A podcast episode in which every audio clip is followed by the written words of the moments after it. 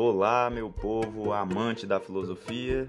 Esse é o podcast História da Filosofia Comentada com o professor Paulo Victor. Neste podcast estamos utilizando o livro de Dario Antiseri e Giovanni Reale, intitulado História da Filosofia. É um livro super conhecido que fala sobre a história da filosofia. Na verdade, é um dos melhores livros da história da filosofia que eu tive aula durante a graduação, para que vocês possam ter uma noção. Teve uma disciplina que parte da disciplina foi ministrada utilizando este livro, então ele é de excelente qualidade. Nós estamos aqui neste momento no episódio número 44 sobre a história da filosofia. Estamos no capítulo 4, começamos falando sobre Sócrates, terminamos.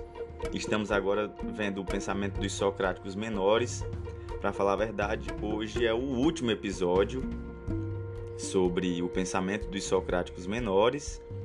Por isso que o, o nosso episódio está dividido em duas partes, o 2.5, Fédon e a escola de Élida. Fédon, que é um filósofo que ficou muito conhecido, principalmente por conta do Platão, vocês vão entender já daqui a pouco por quê. E logo depois vem o 2.6 do capítulo 4, que é intitulado Conclusões sobre os Socráticos Menores.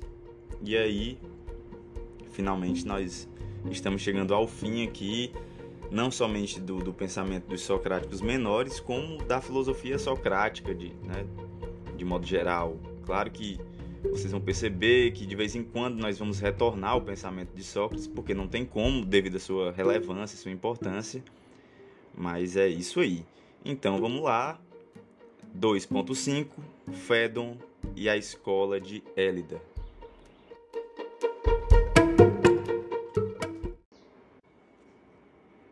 Pelo menos a julgar pelo pouco que nos foi legado sobre ele, o menos original dos socráticos menores foi Fédon, a quem, no entanto, Platão dedicou o seu mais belo diálogo, que é intitulado Fédon, é um, é um dos livros, uma das obras mais conhecidas do Platão. Diz a respeito dele Diógenes Laércio. Vem uma citação. Fédon de Élida, dos Eupátridas, foi capturado quando da queda de sua pátria, sendo obrigado a permanecer em uma casa de transgressores. Mas, fechando a porta, conseguiu fazer contato com Sócrates. Por fim, estimulados por Sócrates, Alcebíades, Criton e seus amigos o resgataram. Desde então, ficou livre, dedicando-se à filosofia. Fim de citação.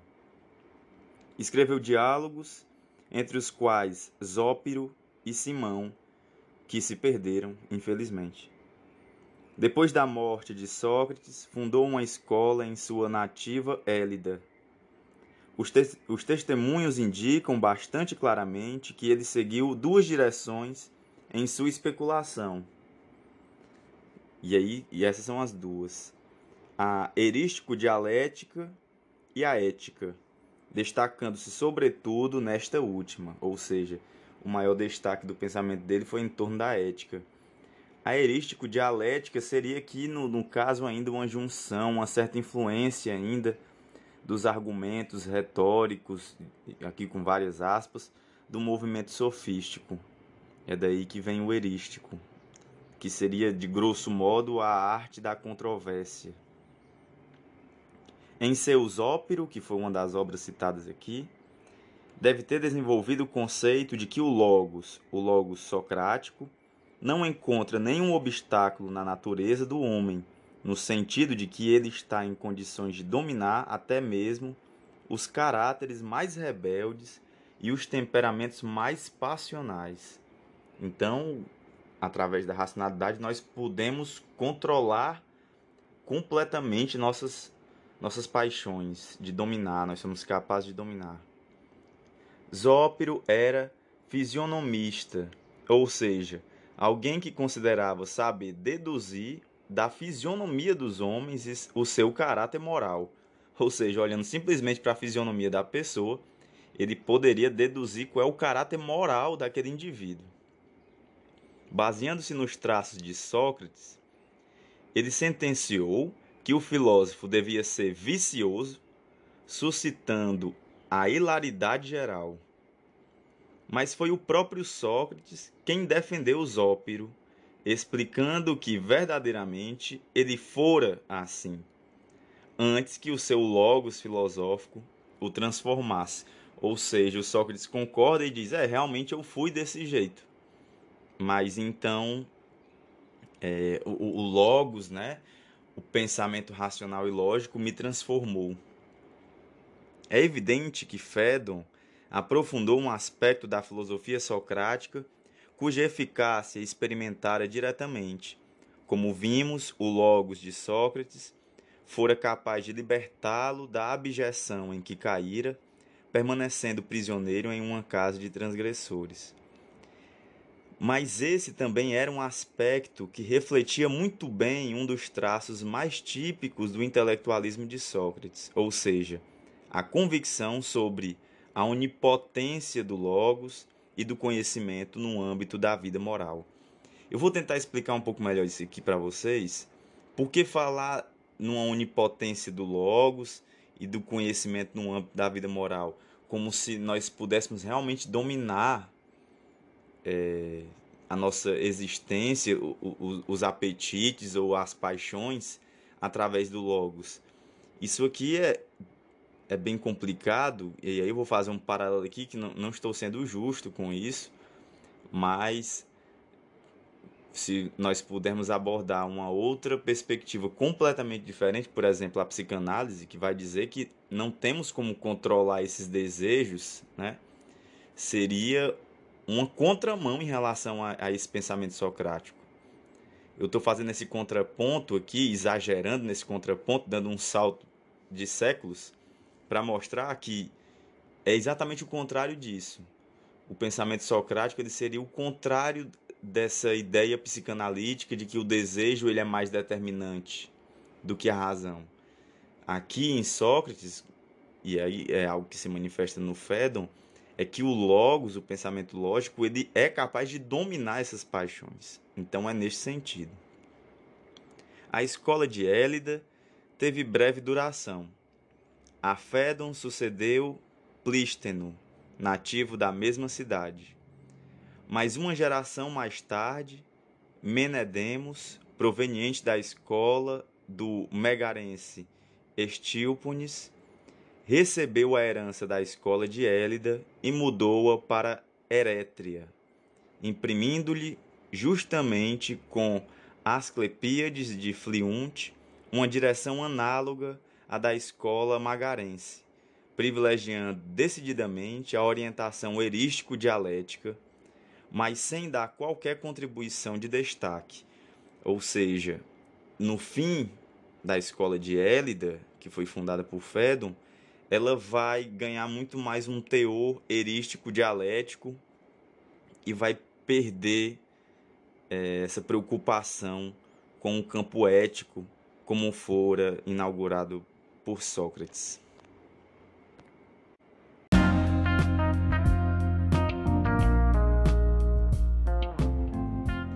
2.6 Conclusões sobre os socráticos menores.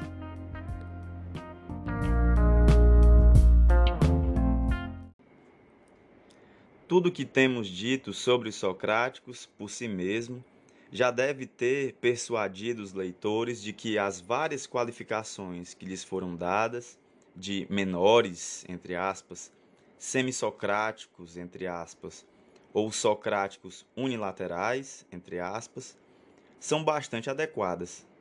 Alguns estudiosos, como Robin, por exemplo, tentaram refutá-las, mas erroneamente.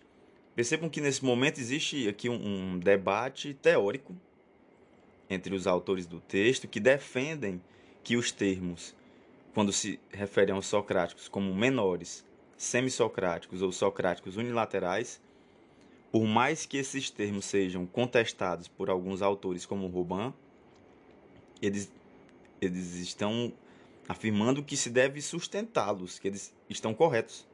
Esses termos estão corretos.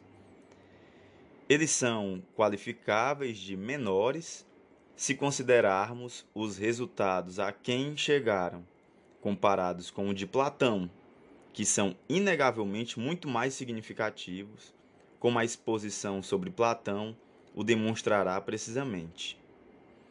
Eles são classificáveis de semi-socráticos, porque os cínicos e os sirenaicos permanecem meio sofistas e os megarenses meio eleáticos. Ademais, eles não realizam entre Sócrates e as outras fontes de inspiração uma verdadeira mediação sintética, mas permanecem oscilantes, porque não sabem dar ao seu discurso novo fundamento. Então percebam, por que eles são menores? Menores comparados à filosofia platônica, é isso que os autores estão defendendo. E por que eles semi-socráticos? Porque, porque eles ficam oscilando entre o pensamento de Sócrates e o pensamento eleático, que fala sobre o ser, né? Então, aquela filosofia naturalista. Então, eles, eles estão dizendo que eles ficam oscilando entre um e outro e não propõem uma síntese filosófica aqui entre os dois. E aí continuam. Eles são é, qualificáveis de socráticos unilaterais, porque, em seu prisma, filtram um único raio da luz que se desprende de Sócrates, por assim dizer, ou seja, exaltam um único aspecto da doutrina ou da figura do mestre em prejuízo dos outros e, portanto, fatalmente o deformam, então, por que, que seriam socráticos unilaterais, com uma única visão? Porque só, fi só ficam ressaltando um único aspecto do pensamento socrático, esquecendo dos outros. No entanto, Robin tem razão quando destaca que, nos socráticos menores, e aí vem uma citação de Robin, a influência do Oriente até então sempre contrabalançada no espírito grego pela tendência racionalista, afirma-se cruamente no pensamento de Antístenes, o filho da escrava Trácia, e de Aristipo, o grego africano. Fim de citação. E também tem razão ao afirmar que esses socráticos, e aí vem outra citação, já são helenistas. Fim de citação. Os cínicos são precursores dos estoicos, os sirenaicos dos epicúreos e, paradoxalmente, os megarenses fornece, é, forneceram abundantes armas para os céticos. Esses essas correntes filosóficas, os cínicos, é, que são precursores dos estoicos, que nós, os estoicos, os epicuristas, os céticos, são correntes filosóficas que vão surgir bem depois. Então, o que é que eles estão afirmando?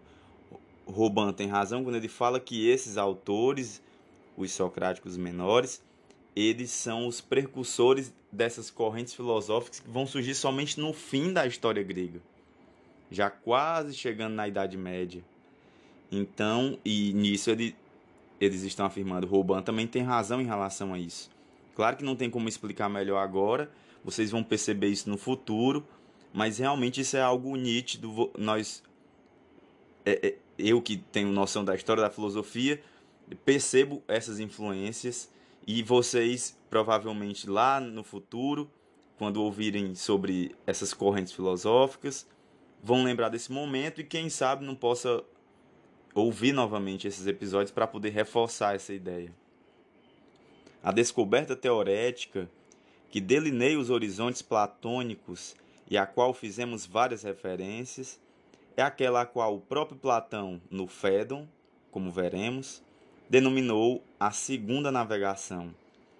Essa teoria da segunda navegação é, é uma das teses do Giovanni Reale, que é um dos, dos dois autores, que ele ficou muito conhecido no, em em todo, todo mundo a, através dessa interpretação dele do Platão, que é algo muito complexo, mas que com a força da nossa vontade do, e do intelecto nós vamos conseguir compreender aqui. É, eu passei um, uns seis meses para conseguir começar a entender essa teoria dele, mas nós vamos com calma e acredito que vai funcionar. Sim. Trata-se da descoberta metafísica do suprassensível, ou seja, a segunda navegação é a descoberta por Platão da metafísica que, que viria a se firmar como uma nova categoria filosófica, um novo campo da história da filosofia, do estudo filosófico. Bem, seria exatamente essa descoberta que, colocada na base das instituições socráticas, fermentá-las-ia, ampliá-las-ia, enriquecê-las-ia, levando-as a resultados de alcance filosófico e histórico absolutamente excepcional.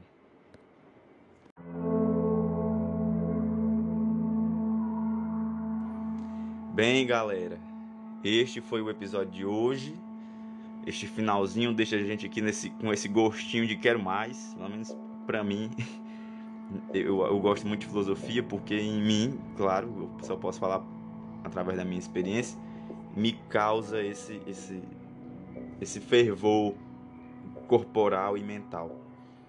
É, acabamos finalmente de ver o pensamento socrático conjuntamente com os socráticos menores. Dá para ter uma noção de para onde é que a filosofia começa a caminhar. Deu para ter uma noção clara desse percurso da filosofia grega e lembrando que agora que vai vir, de certo modo, o, o grosso, assim, um bruto da, da filosofia grega, né? Porque é, Platão e Aristóteles vão pegar esta gama de gente que vieram antes deles e vão tentar sistematizar de forma brilhante. Realmente não tem como negar isso. É, é, é realmente, até hoje, são dois autores que ainda influenciam toda a história da filosofia e que todo mundo tem que aprendê-los em alguma medida. Não tem como pensar filosoficamente sem passar, sem compreender Platão, sem compreender Aristóteles, realmente são muito importantes. Tudo isso se inicia em Sócrates, né? Claro que ele é muito importante dentro de todo esse processo, mas antes disso, é, no capítulo 5, nós não vamos falar sobre Platão ainda, vamos falar sobre algo muito interessante que é exatamente sobre o nascimento da medicina. Então, o capítulo 5, infelizmente, ele é um pouco curto. Eu acredito que dentro de uns três episódios nós vamos terminar. Nós vamos falar sobre a origem da medicina, que é importantíssimo para poder compreender como o, o povo grego compreendia a relação com o corpo, para depois começar o pensamento platônico e, e aí dar, dar continuidade. Bem, então é isso. Quem estiver compartilhando, continue compartilhando. Com quem estiver estudando filosofia, com quem quiser estudar a história da filosofia através de áudio, né?